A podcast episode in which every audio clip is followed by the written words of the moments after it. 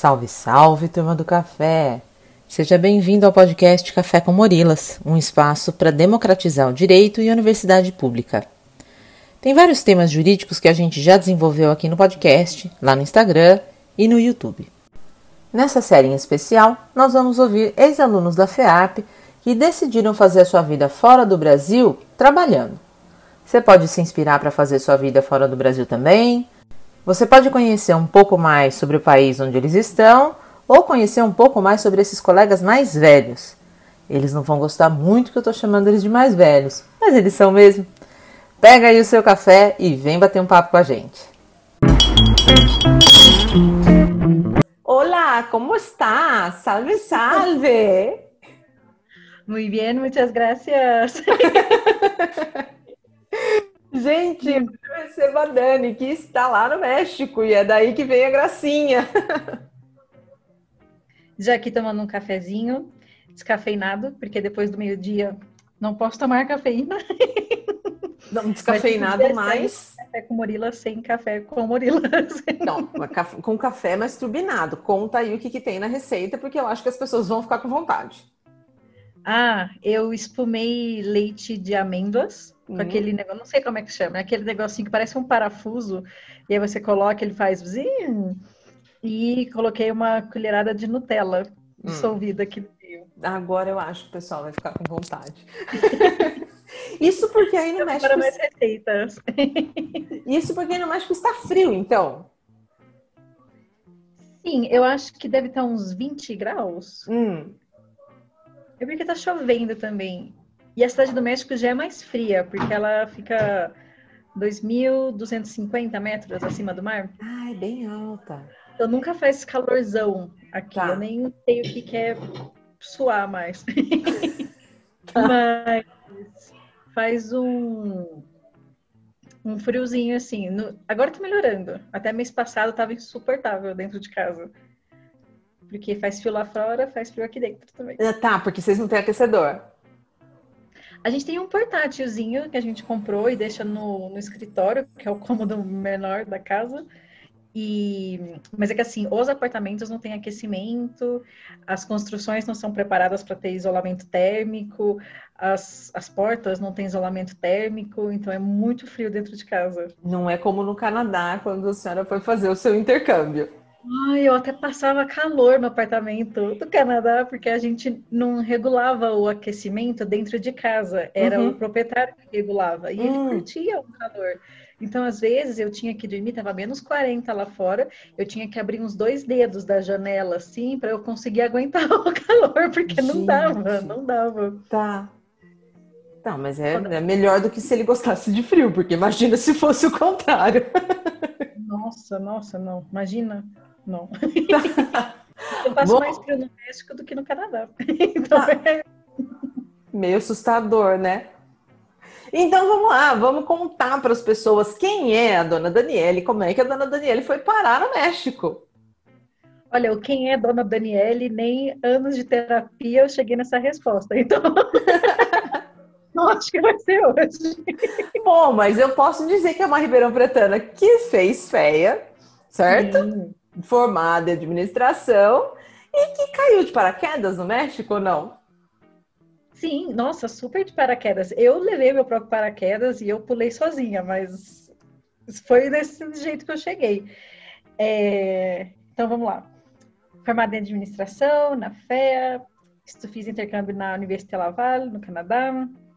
Morei em São Paulo, depois não só depois de formada, mas durante meu último ano da graduação, eu já morava em São Paulo, fazia bate-volta para algumas aulas. E orientação já pelo Zoom? Pelo... Orientação já era remoto, porque a gente é muito trendsetter, muito avançada para o nosso tempo. e depois de São Paulo, eu vim aqui para o México em dois... começo de 2018. Eu vim sem emprego nem nada, vim para procurar emprego. O meu marido tinha recebido uma proposta para trabalhar aqui por um ano. Então a gente veio, procurei emprego, consegui emprego e a gente ficou. Já três, três anos já. E como é que foi procurar emprego aí? É muito diferente de procurar emprego aqui no Brasil? Sim. É mais porque eu não sabia como as contratações eram feitas, eu não sabia que aqui tudo era muito terceirizado, eu não sabia dos esquemas de pagamento. Por exemplo, como que no Brasil a gente tem, sei lá, PF e PJ, que tem muitas vagas que pedem que a pessoa seja PJ. Aqui existe algo mais ou menos assim, mas não é tão tão claro, porque é um, é um sistema de pagamento que é diferente, porque tem umas mudanças de tributação. E eu chegava nas entrevistas e me perguntavam algumas coisas disso, né? Se eu tinha alguma pretensão de sistema de tributação, e eu olhava com cara de. Quê? Eu, eu vou pagar imposto, eu vou pagar imposto, eu vim aqui, eu vou trabalhar pagar imposto. Mas não era essa a pergunta, então eu tive que aprender muita coisa. Tive que aprender também como fazer entrevista, porque apesar do México ser um país latino e ter muitas coisas parecidas com o Brasil, é, tem algumas nuances da cultura que são muito diferentes. Exemplos. Então, é, exemplos. Eu sinto que no Brasil a gente é um pouco mais direto em algumas coisas que a gente fala. Então, uh, vou dar um exemplo de um e-mail. Uhum. Se eu mando um e-mail falando: é, Bom dia, Luciana, tudo bem? Por favor, você pode me mandar a gravação que fizemos no dia de ontem? Muito obrigada. Uhum. E muitas vezes é considerado muito direto e às vezes grosseiro. Ah, tá. E você teria que falar como? o que, você diria? Eu vou dar os exemplos dos e-mails que eu recebo. Ah. Bom dia, minha estimada Luciana. Espero que este e-mail te encontre muito bem. Estou aqui. Ai, vou misturar um pouco para português. Estou aqui é, saludando-te é, nesta segunda-feira. Já te, peço, já, já te peço desculpas antecipadas por atrapalhar o seu feriado, mas preciso da sua hum, valiosíssima opinião a respeito do vídeo que foi gravado no dia de ontem. É do tipo assim, você tem que ler uma carta de amor para você chegar até onde precisa chegar. Ai, gente, não, já é cansei. Mundo, mas é muito comum aqui é, que exista muita formalidade é, nas relações de, de institucionais. Trabalho. Uhum. E você não pode chegar e falando, me manda, por favor, porque isso já é do tipo. Tá. No trabalho eu não sofro muito com isso, porque as pessoas me conhecem. Mas para fazer uma entrevista, por exemplo, assim, você tinha que tomar cuidado como você escreve as coisas. E eu estava voltando a falar espanhol depois de. Nossa, nem sei quanto tempo, porque eu estudei muitos anos de espanhol, mas eu terminei acho que antes de 2000 e... 2018. Eu estava na, tava no colegial ainda. Eu estudei seis anos, e aí eu parei no colegial, quando entrou vestibular, todas essas coisas, porque não dava tempo. Uhum. E aí, antes de vir para cá, eu fiz uns dois meses de intensivo, mas, assim, o espanhol mexicano é muito diferente. Então, é. às vezes, tinha é, entrevistas que eu não entendia, que me, pergun me perguntavam. Quando era entrevista em inglês, era melhor. Tá. Mas depois você vai pegando o jeito. Tá, mas não dá para ir aí sem saber o, o, o, o, falar o espanhol, o castelhano. Não. A não ser que, sei lá, né? Eu trabalho numa empresa e essa empresa me traz para o México e é uma empresa estadunidense, uhum. e aí eu uhum. só vou trabalhar em inglês, porque assim, na, no dia a dia dá para se virar, sabe? Ainda mais uhum. agora que tudo é online, você faz supermercado online, você pede farmácia online, tipo, né? Você não tem muita interação com as outras pessoas. Uhum. E eu conheço muita gente que não fala espanhol e antes da pandemia vivia bem, sabe? Vai em restaurante, consegue pedir as coisas. Então, se no trabalho você tem certeza que não vai usar espanhol, acho que não tem problema. Mas não é o comum. Tá. Então você teve que aprender, reaprender a fazer entrevistas. E você fez muitas para poder chegar no seu, para poder encontrar o seu emprego? Sim, ah, eu não sei quantas. Eu tinha um, eu tinha uns analytics das minhas entrevistas, porque conforme eu ia me aplicando para entrevistas, eu ia guardando tudo para eu saber exatamente o que, que era a vaga, é, com que, quem que era o dono da vaga quando pegava no, no LinkedIn. Então eu tinha meio que indicadores de quais eu passava para a primeira entrevista, quais não. Gente, a pessoa é. Bom, você vai ver se a pessoa é nerd ou não quando ela tem analytics das entrevistas que ela faz. Ah. Indicadores. Indicadores. Ah. Mas assim, entrevistas Presenciais. Nossa, Lu, eu não vou saber te falar, não. Teve uma que eu fui com o pé quebrado, porque eu não sei se você lembra que eu mudei com o pé quebrado. Uhum, uhum. E aí eu fui numa entrevista logo no meu primeiro mês aqui, fui de muleta, pé quebrado. Aí a minha do RH me olhou assim, falou: Ah, eu acho que ela já tinha se decidido na hora que ela viu o pé quebrado. Mas fui. Tá. E aí Nossa, você conseguiu emprego na sua área mesmo. Sim, exatamente na minha área, com projetos de tecnologia para banco, que era exatamente o que eu fazia no, no Itaú. Então foi muito bom, sabe? Tipo assim, foi difícil, porque eu fiquei quase um ano procurando emprego. Hum. Super difícil, porque às vezes você pensa, né? Que gostoso, um ano assim, sabático de férias, mas na verdade você fica com aquela sei lá, você vai ler um livro e aí você tá com aquela, aquela vozinha falando, hum, mas e o emprego? E aí você vai, sei lá, ah, vou ver uma série do Netflix porque eu não tinha tempo para isso, aí vem aquele fantasminha, hum, mas e procurar emprego? Uhum, então você uhum. fica tá, tranquila. Então, foi bom que eu não precisei aceitar qualquer coisa, porque a gente tinha um pouco do, do suporte, né? Porque não veio os dois sem trabalho, o meu esposo tinha trabalho, mas ao mesmo tempo tinha a pressão, porque a proposta dele era para um ano. Hum. Não queria voltar para o Brasil. Uhum. Então eu tinha que sim ou sim conseguir um emprego, para que aí, terminando a proposta dele, eu estivesse empregada e ele pudesse procurar outra coisa aqui, que foi o que aconteceu no final. Porque a intenção de vocês sempre foi para fora, mas eu sei que vocês queriam ir para o Canadá.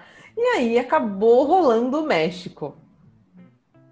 Sim, a gente é precisado no Canadá porque, bom, eu morei lá e ele foi me visitar quando eu estava lá e a gente gostou muito. Não necessariamente do Quebec, porque às vezes eu acho que é um pouco mais difícil, por exemplo, na cidade de Quebec, onde eu morei, de encontrar emprego, mas a gente já tinha considerado Montreal, Toronto, até... Por que, por que Quebec você acha mais difícil? Ah, eu acho que é muito fechado e é muito pequena a cidade, Lu. É menor do que Ribeirão. Hum, Muito menor do que Ribeirão. tá. E, mas aí tem as grandes cidades que têm os centros financeiros, né? Tipo, em Ottawa, Toronto, é, Montreal também tem alguns bancos, que é onde eu tenho que mirar, né? Só que aí surgiu o México no meio do caminho, e tipo assim, ah, tá bom. No México, é quase o Canadá, tá ali, ó, pertinho.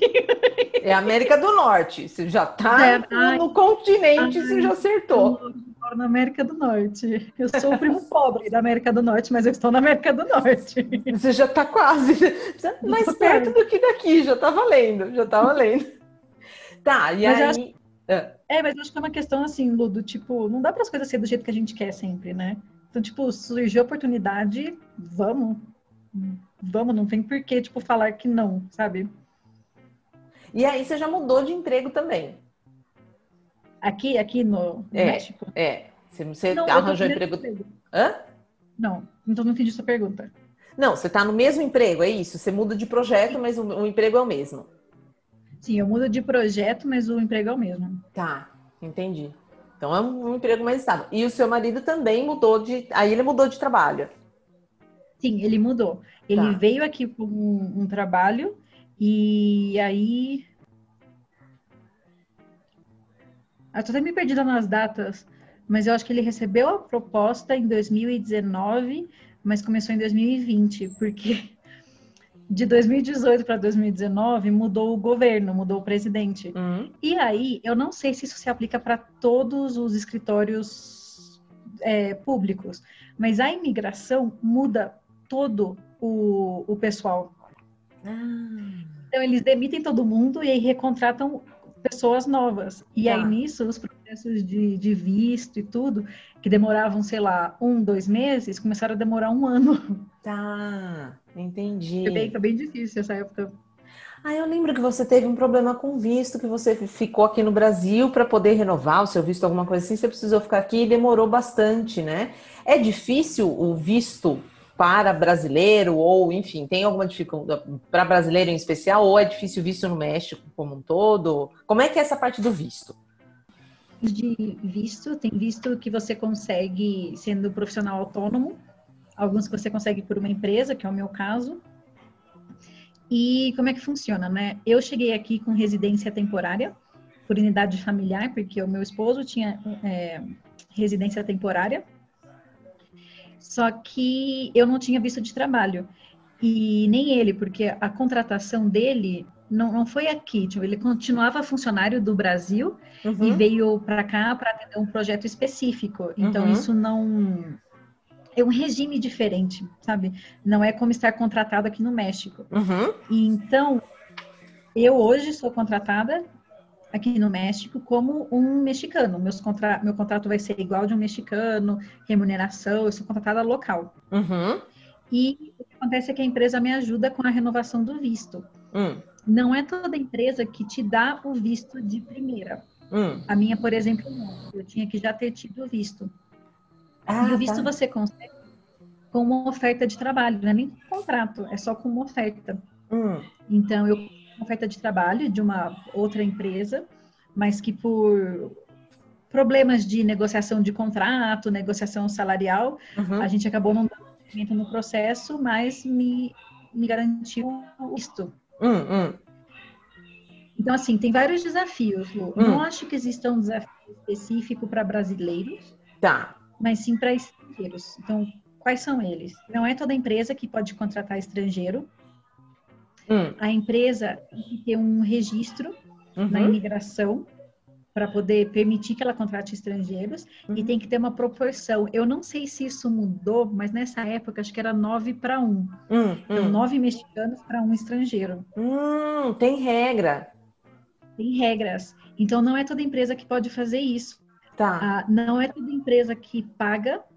Então, algumas fazem, como essa que eu estava nesse processo, eles fizeram a carta oferta, mas eles não pagaram. Então, eu Hum. desembolsei do meu próprio bolso para poder pagar o visto. Não é proibitivo, não é, não é tão caro. Eu não acho Hum. que seja caro, porque os benefícios são muito mais importantes do que o custo nisso Tá.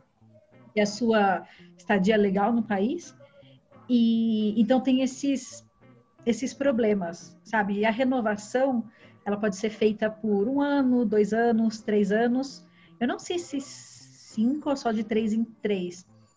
Eu até esse ano fazia ano a ano, Tá. mas aí esse ano a empresa renovou por mais dois. Hum. Então agora eu só renovo outra vez em 2023. Tá, isso depende da carta da empresa, então.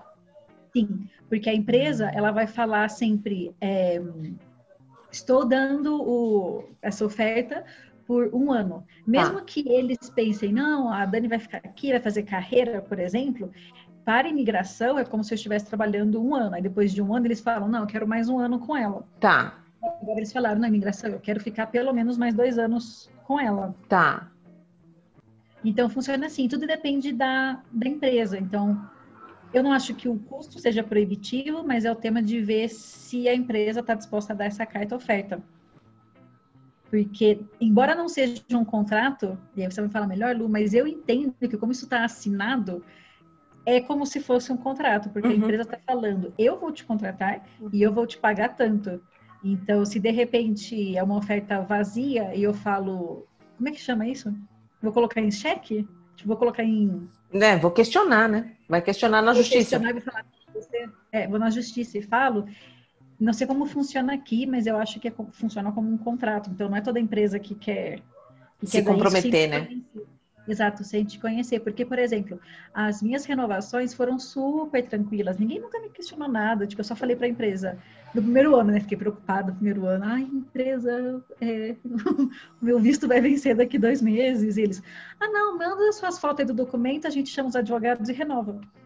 Tá. Foi super fácil, já me conheciam, né? Tá. Mas alguém assim, do zero, não te conhece e bancar essa, esse contrato com a imigração é, é mais difícil. Tá.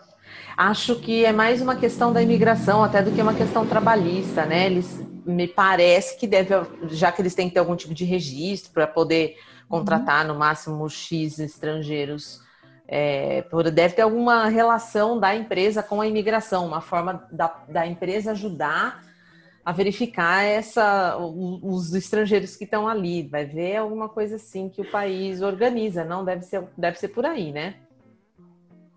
Eu não sei se os registros da imigração são tão avançados assim, de saber quantos estrangeiros a empresa tem.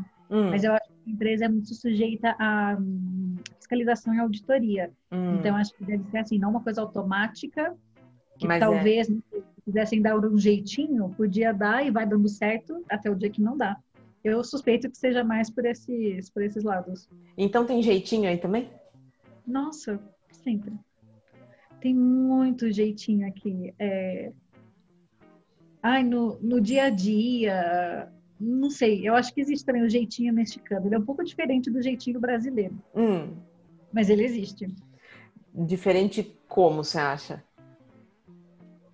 É que eu acho que assim, uma das coisas que eu acho que são consideradas como jeitinho brasileiro é aquela, aquele ditado que a gente tem, o não a gente já tem. Então a gente sai perguntando, o que eu acho que é uma coisa boa, uhum. sabe? Porque a gente não aceita qualquer coisa, a gente é mais questionador. Aqui não acho que, tô super generalizando, uhum. não acho que as pessoas sejam tão questionadoras uhum. assim. Uhum. Mas existe o jeitinho ruim do brasileiro aqui. Existe muita corrupção. Hum. E eu digo assim, não só na política, porque isso já é um. Como é que fala dessa guia? É um padrão. mas, é, pequenas corrupções do dia a dia, tentar levar vantagem de alguma coisa, igual tem no Brasil, então, uhum. também tem aqui. Uhum. Não sei se é algo de latino-americanos, porque eu nunca morei em outro país da América Latina, mas é muito parecido isso, muito parecido. Então, sempre rola eu sinto que às vezes eu pago mais caro nas coisas. Por é... ser gringa? Porque as pessoas imaginam que estrangeiro é tudo gringo, que pra gente o gringo aqui é só quem mora, é só quem é dos Estados Unidos. Hum. Então todo mundo acha que o estrangeiro é gringo e que tem muito dinheiro e aí vamos levar vantagem em cima do estrangeiro. E aí, tipo, não, moço, pelo amor de Deus, eu ganho peso. não ganho dólar, não leva vantagem em cima de mim, não. Mas acontece essas coisinhas, assim. Não acho que seja. Como é que fala? Se alguém está pensando em morar aqui, não, eu não diria, não venha por causa disso, porque a gente hum. passa por isso no Brasil. Uhum. Às vezes é frustrante, porque no Brasil eu pelo menos sabia do meu jeito lidar com o jeitinho. Uhum, uhum. Então, se alguém vinha para cima de mim, eu sabia como lidar. E aqui, não muito bem. Então, você tem que ir aprendendo como. E aí demora um pouquinho. Tá, mas você se integrou bem na comunidade mexicana, vamos dizer? Você, eh, a comunidade, é, é um povo acolhedor ou não? Você fica em comunidade brasileira? Como é que é? Não, as pessoas são muito acolhedoras aqui. Então, assim, é, mudou muito a minha comunidade, vou falar assim, depois que eu comecei a trabalhar. Porque antes eu estava muito dentro da comunidade estrangeira, não só brasileira, mas uhum. estrangeira. Uhum. E eu até organizava jantares com estrangeiros para a gente poder se conhecer, conhecer gente, fazer contatos. E depois que comecei a trabalhar, eu fiquei muito imersa com os meus colegas de trabalho mexicanos, porque 99% do, das pessoas do meu trabalho são mexicanas. Hum. E são muito acolhedoras, sabe? Do tipo assim, você sai numa sexta-feira para um happy hour e aí, de repente você já está na casa de alguém pedindo uma pizza e você vê essa pessoa uma vez na vida, uhum, sabe? Uhum. Então é muito, isso é muito parecido com o Brasil também, é uma coisa muito, é parecido nas coisas ruins, mas também nas coisas boas. Uhum, uhum. Tá. Ok, vamos falar de direitos. Hoje você tá, você falou que hoje é feriado aí. É, hoje é uma segunda-feira, a gente está gravando numa segunda-feira e é feriado aí. É, esse feriado é remunerado? Quantos feriados tem? Tem bastante feriado? Tem férias? É remunerado? Como é que é? Então, os feriados são remunerados. O que acontece aqui pela, eu não sei se existe uma lei mexicana como que funciona, é que se um feriado ele cai numa terça, quinta ou sexta, se transfere para segunda-feira. Então, o feriado de hoje, na verdade, é o feriado do dia 21 de março, que é o nascimento do Benito Juárez. Eu até pesquisei aqui, eu não sabia. e Benito Juárez ah, é alguém importante aqui. Okay. Eu confesso que eu não pesquisei. Ele está na nota do dinheiro, ele tem alguma coisa a ver, sei lá. Alguma coisa importante. Ok, ele está na nota do dinheiro, ele é um feriado, tá bom. Peraí, peraí, tem uma consultoria aqui. O que, que faz? O que, que é ele? Eu acho que foi a revolução, um dos líderes da Revolução Mexicana. Ah, Suspeitamos que foi um dos líderes da Revolução Mexicana. Então, alguém muito importante. Alguém muito importante. Então, isso acontece muito. E isso é feito para não existir é, emendas longas de feriado. Porque, por exemplo, se o feriado é na segunda, quem trabalha de sábado continua hum. trabalhando no sábado. Hum. Para minha vida assim, de escritório, não muda tanto, por exemplo, nesse caso. 21 acho que é na sexta, o feriado seria o mesmo. Só que muitos feriados que caem na terça e na quinta não tem emenda, porque eles passam para segunda-feira. Então, já são poucos feriados aqui. Hum. Existe o feriado do, da Confraternização Universal, no dia 1 de janeiro. Uhum. Existe um feriado em fevereiro, acho que é dia 5 ou 7. Existe um feriado em março, que é esse. Uhum. Um em abril, que é a Semana Santa, mas na verdade são dois dias. Semana Santa, Dia do Trabalho, Junho não tem, julho não tem, agosto não. Junho, julho, agosto. Setembro tem um dia, que é o dia da independência mexicana, dia 15 de setembro. Outubro. Outubro eu acho que tem um. Não, acho que outubro não tem. Novembro tem dois dias, que é o Dia de los Muertos, que é o Finados, uhum. e um outro dia que eu não sei o que, que é. E depois disso, só o Natal. Tá. Então são poucos dias, do tipo assim, eu acho que fazendo as contas dá menos do que 10 dias no ano. Tá. É, mas é remunerado, no meu caso, pelo menos, eu não sei como é que funciona em outros tipos de trabalho, mas no meu caso, que é trabalho corporativo, escritório, é remunerado. Em férias. A lei mexicana dá seis dias úteis de férias. Então, sim. Remunerados. Remuneradas. Então, o que, que acontece? Muitas empresas, falando assim no meio corporativo, dão mais dias de férias como um benefício ao hum. funcionário. Tá. Então, por exemplo, eu tenho 15 dias úteis de férias. Tá. Mas é comum que as, que as empresas façam entre 10 e 15 dias úteis de férias. Você pode tirar essas férias do jeito que você quiser. Então, por exemplo, se eu quero tirar, tem uns 15 dias, né? Se eu quero tirar dois dias em janeiro, um dia por resto do mês, dos meses, eu posso. Eu posso tirar um dia de férias se eu quiser. Não tá. tem uma limitante de no mínimo cinco dias, no máximo 15 juntos. Não. Uhum. É, são remuneradas. Você pode vender essas férias? Não. Tá. Inclusive, por exemplo, eu ano passado não tirei as minhas férias do período de 2020. Hum. Então agora eu preciso tirar elas. Então eu tô tirando de, de pouquinho para elas não acumularem de novo. Tá. Entendi. Então, pode dizer... O carga horária semanal? Oficialmente, 40 horas. Ah. 8 horas por dia, oficialmente. Mas isso não acontece aqui. Eu não sei, é porque assim, eu não, não bato ponto. Ai, peraí, nossa, dificuldades técnicas. Eu não, não bato ponto. Então eu trabalho o tanto que, que tem que trabalhar. E não ganha hora extra? Não. Ou ganha? Ah, não tem hora extra. Não no meu caso, porque hum. eu não hum. bato. Então, tá. tem o regime de controle de horas, por exemplo. Hum. E.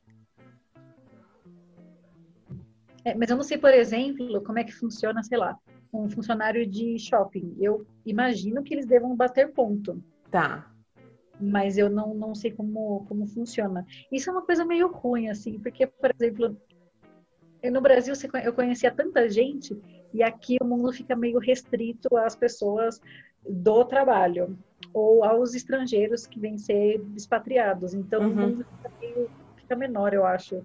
Tem muita coisa que eu não conheço ainda.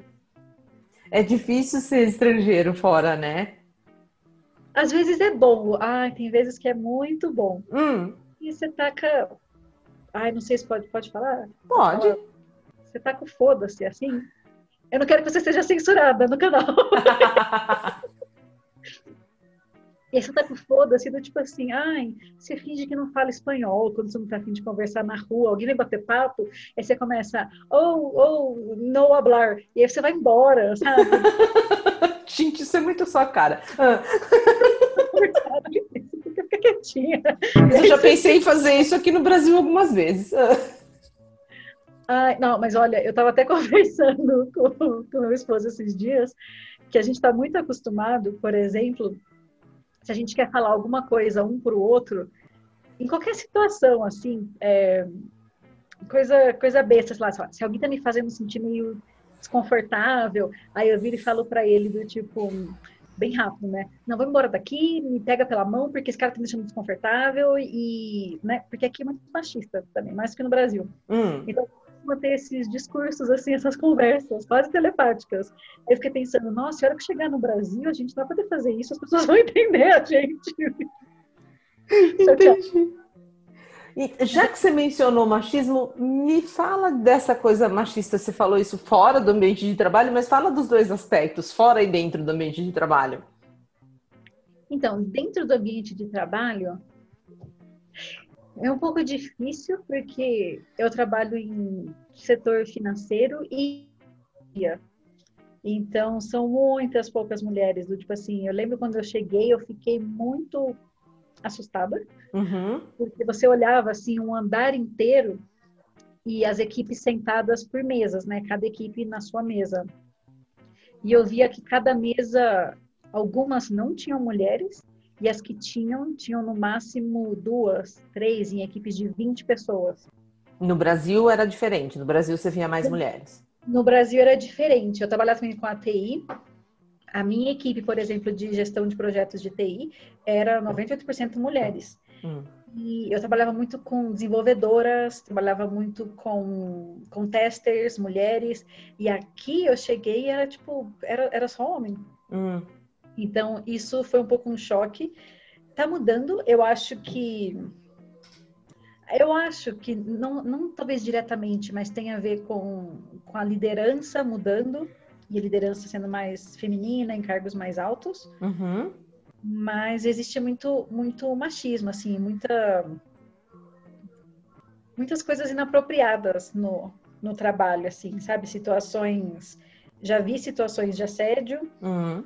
é, já passei por situações de assédio que eu tive que chegar e colocar marmanjo para sentar e falar: é, não importa que a gente se dê bem, você não pode conversar comigo colocando a mão no meu ombro. Uhum. Então, esse tipo de conversa que você tem que ter no trabalho, assim, é, é, é foda. Tá.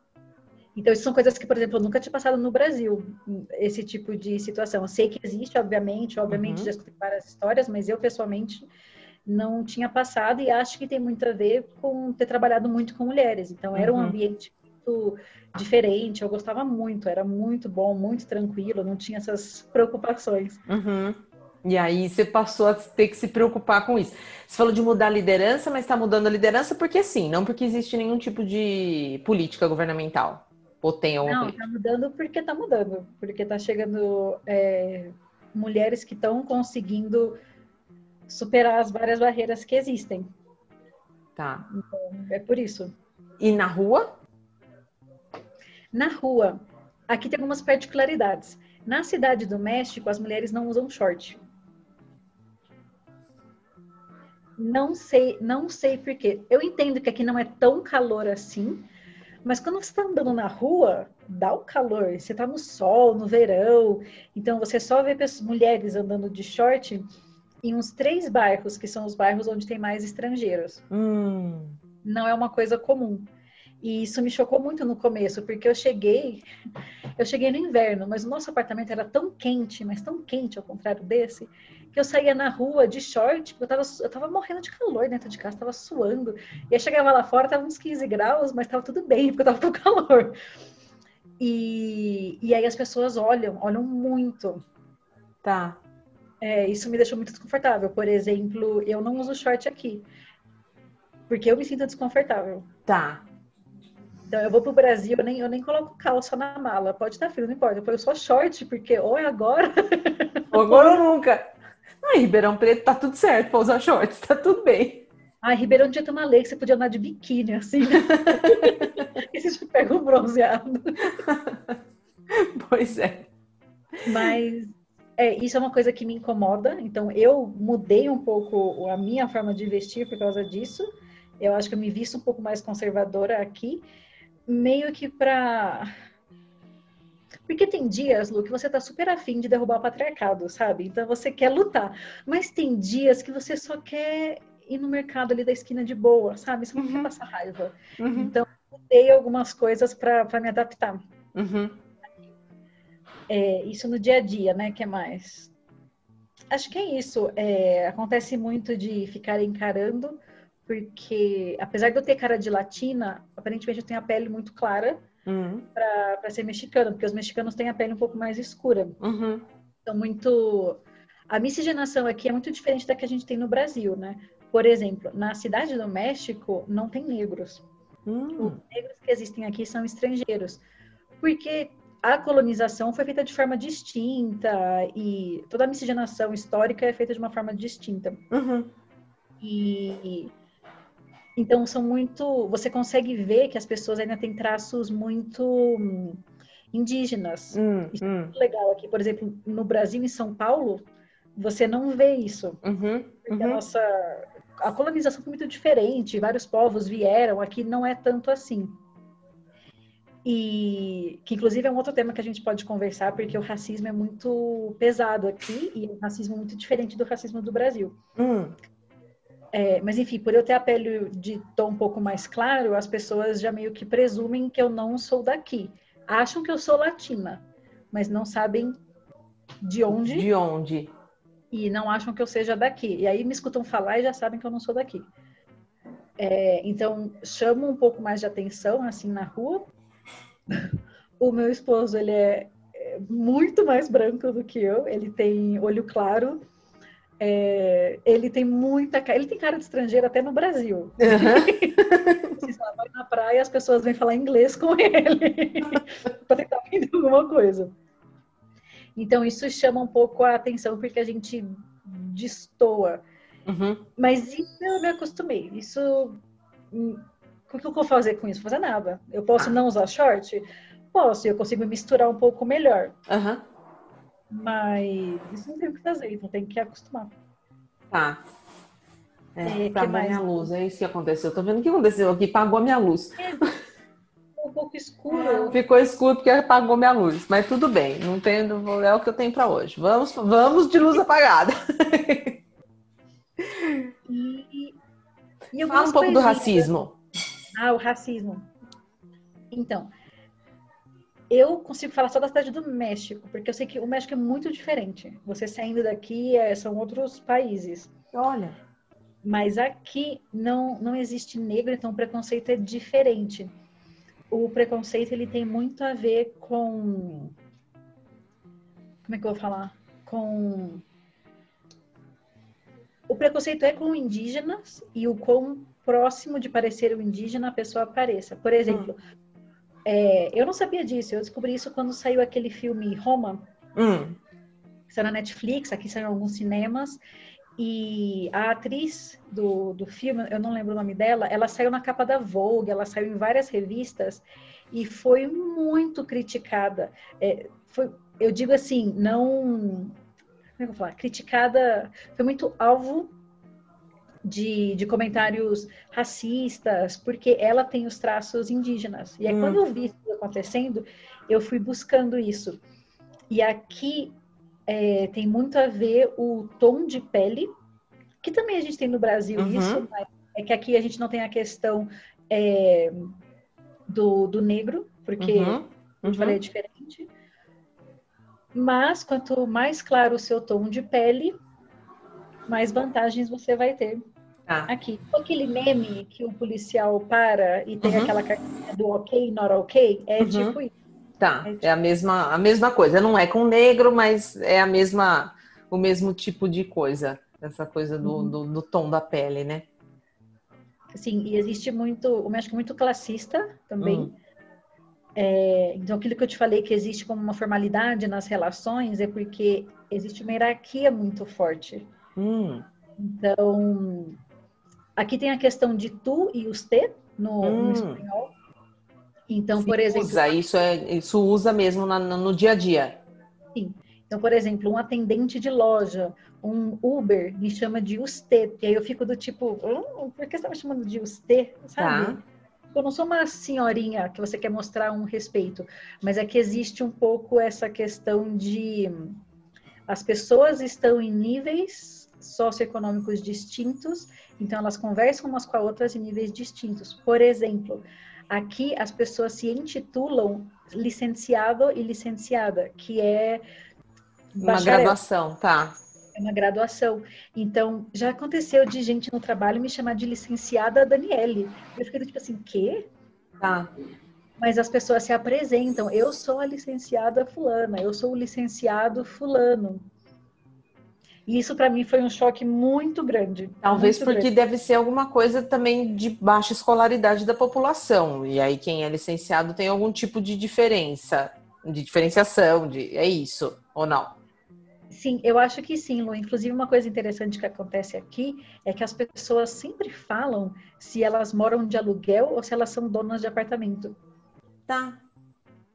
Do tipo assim, você pergunta, ah, onde você mora? Aí a pessoa fala, ah, eu tenho uma casa, não sei na onde. E eu Tá. acho que, assim como o título de licenciado, tem muito a ver que o México é um país. É um país, querendo ou não, pobre, é um país de terceiro mundo, apesar da gente estar na América do Norte, Uhum. mas é um país é, em desenvolvimento. É, os salários são muito baixos aqui, muito baixos. Então, eu acho que é mais difícil para as pessoas conquistarem as coisas. Então, conquistar uma graduação Hum. é tão difícil que aí depois disso você vai querer falar para todo mundo que você é licenciado. Conquistar a casa própria é tão difícil que você vai querer fazer questão que todo mundo saiba que você não mora de aluguel. Uhum. Então, eu acho, isso é suspeita minha, tá? Não li nada Uhum, falando uhum. o que eu sinto, Uhum. que tem muito a ver com isso, da dificuldade de conseguir as coisas aqui, Tá. coisas básicas, né? Tá. E isso eu tô falando que assim, eu converso com na minha bolha de gente muito privilegiada, Uhum. né? Então, você imagina como é o, o, o resto do país e o resto da população, que são pessoas que eu não tenho acesso, como é que as coisas funcionam, né? Tá. Porque é como aqui no Brasil. Você é uma pessoa que é licenciada e que tem um cargo como você tem, é já tá lá na classe alta, como aqui no Brasil. Sim. Assustador isso, né? Triste, né? É muito triste e isso eu acho que é um exercício muito bom para todo mundo que tem o nosso privilégio fazer, é o exercício de quantos salários mínimos você ganha. Uhum. Porque é o exercício de quantas famílias inteiras eu sustentaria com o meu salário. E Uhum. quando você faz a conta, Lu, é assim, dá... é um mix de sentimentos, sabe? Porque por um lado a gente quer poder avançar na carreira, quer poder, tem vários sonhos e várias coisas que quer construir, mas a hora que você faz essa conta, dá uma reviravolta no estômago, sabe? É meio pesado. E aqui eu acho que acontece mais, porque apesar dos salários serem mais baixos, até para posições como a, como a minha em mundo corporativo, bom, se o meu salário é mais baixo, o salário mínimo aqui também é muito mais baixo do que no Brasil, certo? Uhum. Uhum. É bem pesado fazer essa. essa E o custo conta. de vida é alto ou é mais baixo também? Eu acho mais alto Tá. do que São Paulo, por exemplo. Quer dizer, não sei agora, porque teve um ajuste de 20% nos aluguéis, parece, né? Eu vi algo assim. Em São Paulo? Mas quando eu. Não, no Brasil não teve um ajuste de aluguel? É, saiu um índice, né? Mas não que, que de fato conseguiu ser aplicado, estava com problema por causa da Ah. Covid e tal, né? Saiu, o índice foi alto por causa da inflação, de todos os problemas, mas não que ele de fato foi aplicado. Então, teve muita negociação, porque tá, né? O, o, a- o aluguel tá difícil. Tá- você vê muita muita casa com placa para alugar, casa e, e comércio, tá bem bem complicado, tá bem bem difícil. Então, aquilo eu acho que o custo de vida é mais alto. Tá. Mas é que eu acho que alguns fatores, e algum desses fatores tem a ver com o fato de eu ser estrangeira. Hum. Então, por exemplo, é, não é todo imóvel que eu possa alugar. Hum. Porque aqui existe um sistema que eles pedem um aval, que é como um fiador. Hum. Só que não é um fiador que, por exemplo, a Luciana Morilas vai falar, se a Daniela não pagar aluguel, eu pago. E aqui Uhum. está a minha responsabilidade. Uhum. O aval é do tipo assim, eu, Luciana Morilas, tenho propriedade dentro da cidade do México Uhum. e se a Daniela não pagar aluguel, eu te dou a minha propriedade em troca do que é devido. Como que eu, estrangeira, vou conseguir uma pessoa aqui para fazer isso para mim? Não, mas no Brasil é igual, viu? Ah, é? Uhum. Tem que ter propriedade? Uhum. Uhum. Ah, é que eu nunca assinei contrato de aluguel eu sozinha no, no Brasil. Uhum. Ah, mas no Brasil tem minha mãe. Minha mãe fez isso para mim. Não, mas aqui é igual. Quando eu fui para Ribeirão Preto, que eu tinha que alugar, a primeira vez que eu fui para Ribeirão Preto, que eu tinha que alugar um imóvel, você tem que ter uma pessoa que tenha um imóvel e que afiance. E eles estão pedindo agora uma pessoa que tenha dois imóveis, porque aqui no Brasil, o seu primeiro imóvel é a sua casa de morada, em regra, e ela não pode uh, afiançar um outro imóvel. Então você tem que ter um outro imóvel como garantia. Então agora estamos tentando modernizar isso um pouco, com E seguro fica na mesma fiança. cidade que você está alugando? Normalmente na mesma cidade. Eles exigem. Ah, então eu tô reclamando disso aqui, mas ah, É, é a, é mesma coisa aqui. o México, desculpa, me perdoa. É a mesma, desculpa, mas é a mesma coisa. É horrível, né? Porque se você não tem relações, como é que você vai fazer? E aí, como é que vocês fizeram? Porque vocês têm a casa alugada. Sim, então, a, você tem que procurar imóveis de que o proprietário entenda a sua situação Tá. e esteja disposto a não aceitar isso. Por exemplo, no último apartamento que a gente morou antes desse, o proprietário aceitou, mas ele exi- exigiu dois depósitos. Uhum, Normal que Uhum. seja um. uhum. E aqui existe uma prática, do jeitinho mexicano, de que os depósitos, você nunca mais vai ver esses depósitos. Eita. A gente, por exemplo, perdeu um depósito. Por quê? Porque o proprietário quis. Ah. Porque o que acontece é que as pessoas, os proprietários recebem o depósito e eles gastam.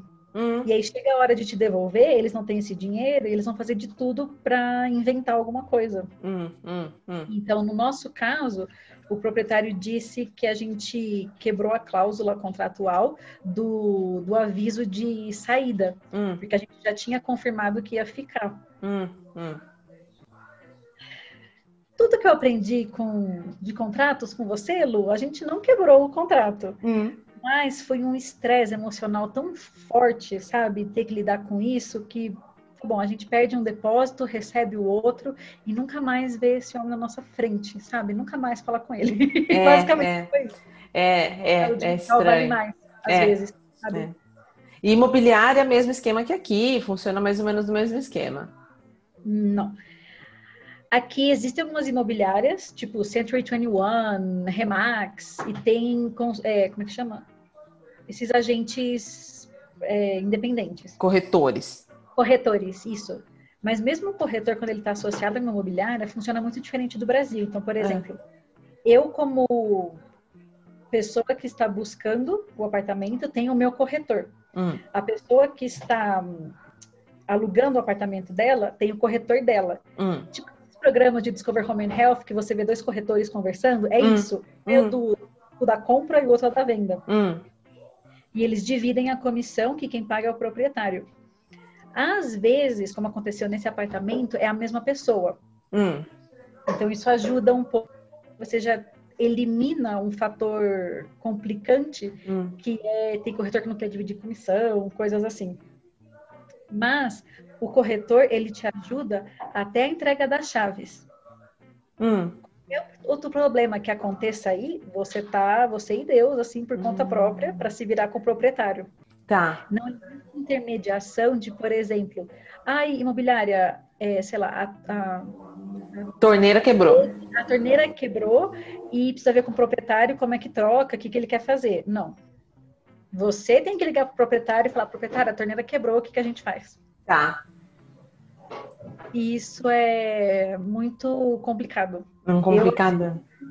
Esquisito quando eu vim aqui, porque é eu acho importante você ter um corretor no meio na- nas primeiras transações, porque ele te ajuda a mediar contra- o contrato e coisas assim. Uhum.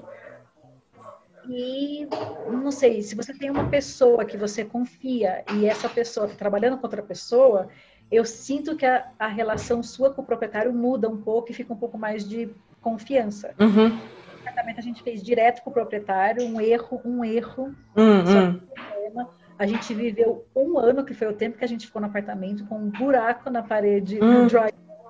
do, do, banheiro, porque o chuveiro nem funcionava. Aí Até conseguir que alguém ia consertar, foi muito difícil. Mas são as coisas, os perrengues do dia a dia. Que acontece aqui também. Deixa eu te perguntar uma outra coisa de mulher no trabalho. É, licença maternidade, como é que é? Acho que são dois meses. Tá. Uh, uh, remunerado. Ah, paternidade. Ah, a paternidade a gente acha que não tem. Estou aqui com a minha consultoria de. a, a voz, tem vozes da cabeça da Daniele. As vo... Estou aqui consultando a minha outra personalidade. e paternidade parece que não tem. Então, tá. É... paternidade parece que não tem. São, sei lá, dois dias, mas isso tá. a gente não tem certeza. A maternidade, eu acho que são dois meses, porque em 2018. Não, 2018 eu não trabalhava aqui. 2019, uma das meninas da minha equipe foi de licença, eu acho que foram isso, dois meses. Tá. E aí, o que ela fez foi juntar os seis dias de férias que ela tinha para o final. E assim, ela aguentou o tanto que ela aguentava, para do tipo assim, ela só parou de trabalhar basicamente no dia que ela teve o bebê para ela poder aguentar esses ter esses dois meses para frente possível. Tá. Entendi. Então isso é um pouco complicado aqui. Eu acho muito pouco tempo. No Brasil são quatro meses? Quatro. É. E para homens são cinco dias. Porque eu trabalhava em banco, então eram seis meses para mulher. É. E ainda 20, 20 eu não sei se em todos os bancos, né? Mas no, no Itaú tinha um programa muito bem feito, que no primeiro mês, que é tipo uma, não sei se chama jornada lactante, tinha um nome assim oficial, de que a mulher trabalhava menos horas por dia, ela tinha mais intervalos, porque uhum. ela tá Ai, não sei como é que chama isso, eu não entendo de vocabulário de maternidade, mas ela tinha que, por exemplo, é, tirar leite, tinha um uhum. espaço uhum. dedicado para uhum. isso, uhum. tinha várias preocupações, né?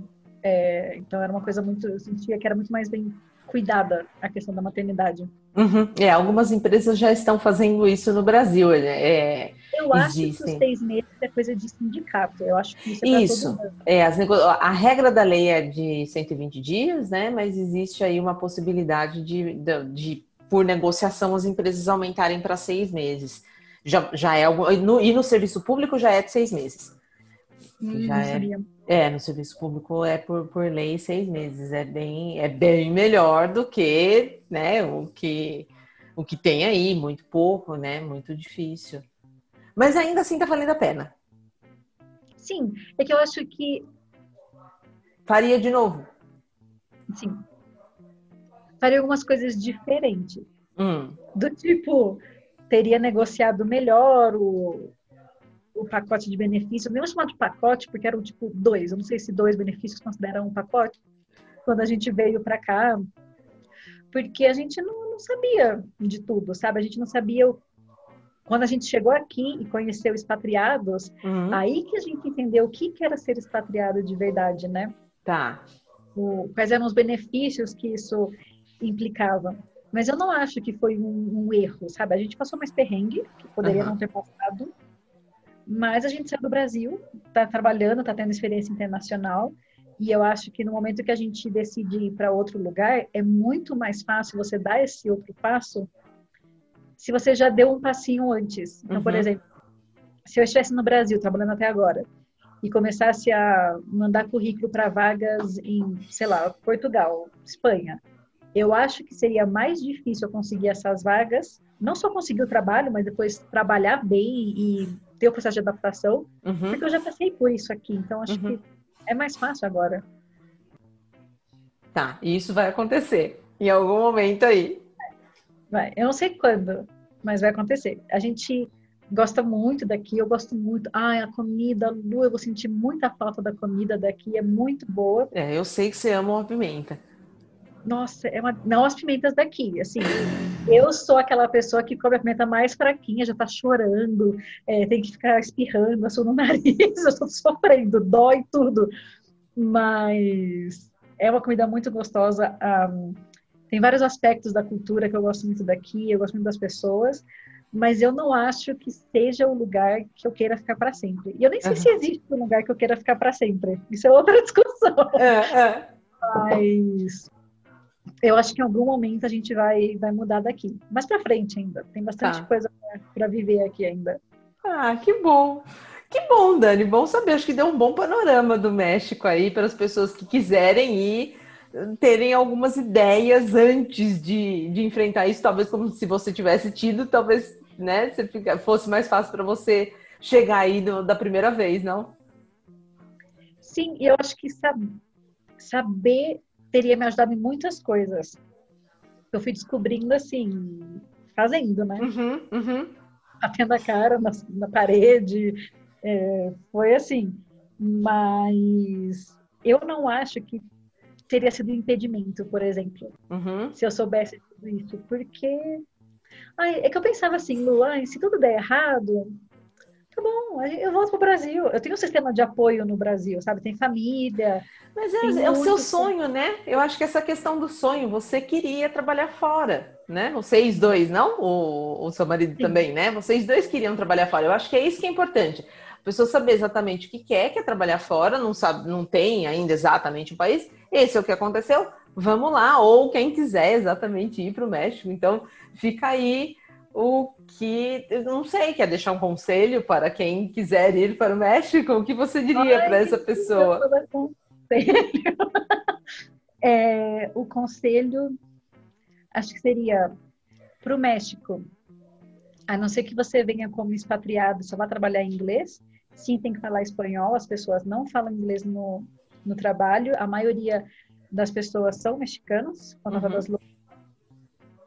é, tem que entender bem, dependendo de onde você mora, como é a estrutura geológica do lugar, porque tem terremoto aqui no México. Hum, é. Então você tem que saber onde você está morando. E descobrir como é que chama Eno, aqui no México, essas coisas, porque a comida é uma delícia, mas no começo é muito forte pra gente. então tem que estar preparado, tem que ter seguro saúde. mas vale a pena, vale a pena. Tem, tem muita coisa para conhecer, para explorar. As pessoas são muito. É, na maioria, são pessoas muito boas, eu acho que é isso que importa, porque a gente nunca vai ter 100% assim, mas pessoas te tratam bem. Uhum. E, eu acho que é uma aventura. E do, eu acho que, tipo assim, se você vai para algum lugar e não gosta, tá bom, vai para outro lugar. Nada é permanente, né?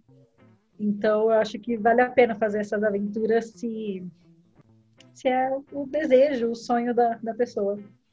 Genial! Nossa, muito bom! Ótimo, Dani! Obrigada, obrigada mesmo. Bom saber que você está bem, que você está feliz e que outras pessoas também poderiam fazer a mesma coisa. Obrigada mesmo. Ai, obrigada Lu. Adorei o nosso papo. Uma delícia aqui nesse finzinho de tarde com, com chuvinha.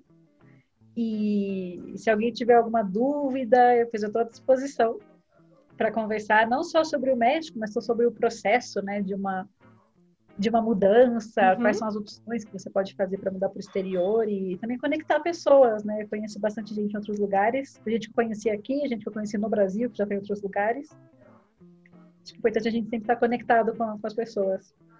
Combinado. Fica aí o recado. O pessoal vai deixar, vai ter seu contato. E eu já vi que você já mudou de café para alguma outra coisa. Mas vamos lá. Eu já mudei, já mudei. Ah! Já é hora do happy hour, Lu. É a hora do happy hour. Tchim, tchim, então. Tchim, tchim. Obrigada, Lu. Beijo, Dani.